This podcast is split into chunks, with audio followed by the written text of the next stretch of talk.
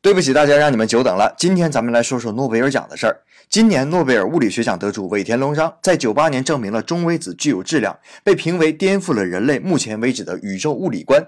他毕业于日本奇遇大学。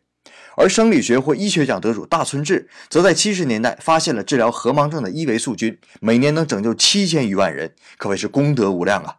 他毕业于日本的山梨大学。你看，都是些名不见经传的大学。日本呢是一个非常重视大学名气的国家，比如今年山梨大学分到的研究经费仅仅是名牌大学东京大学的三十分之一，差两位数哦。不过大村智说呀，没有经费我自己弄啊。正是因为到处挖门盗洞得来的资金，才会想尽办法用在刀刃上，不浪费一分一毫。所以真的是名牌大学的学生就越优秀吗？这次诺贝尔奖啊，很有可能是打破名牌大学出优秀学生的神话。所以现在的你即使很普通，别泄气，加油吧！